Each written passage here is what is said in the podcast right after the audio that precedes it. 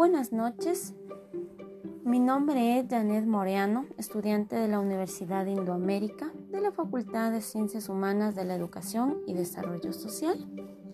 En esta ocasión voy a compartirles un cuento relacionado a la asignatura de Ciencias Naturales para niños de sexto de básica.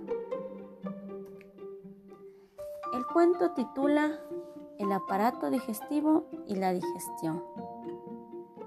Cierta noche, la familia Peñafiel se disponía a merendar.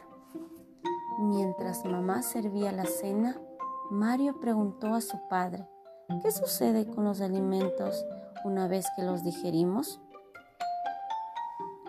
A lo que su padre contestó, los alimentos que digerimos sufren una transformación para que puedan ser absorbidos y utilizados por las células de nuestro cuerpo.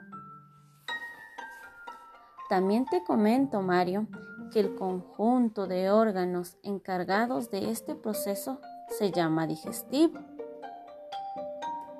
A continuación, te explicaré cada uno de estos órganos y cuál es su función.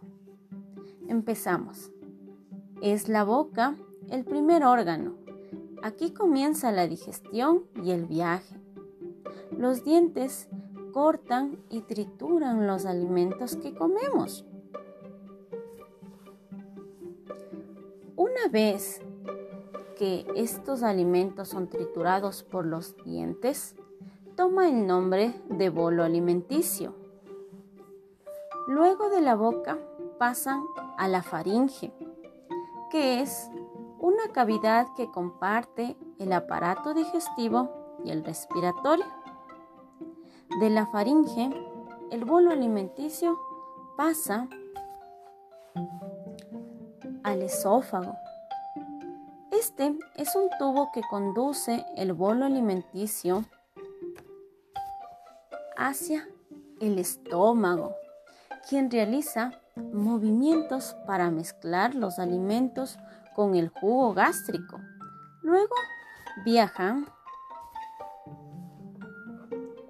al intestino delgado, quien está encargado de absorber los nutrientes del, alimento al torrente sanguíneo.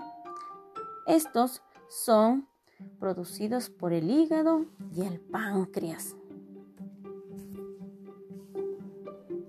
Y para finalizar, pasa al intestino grueso.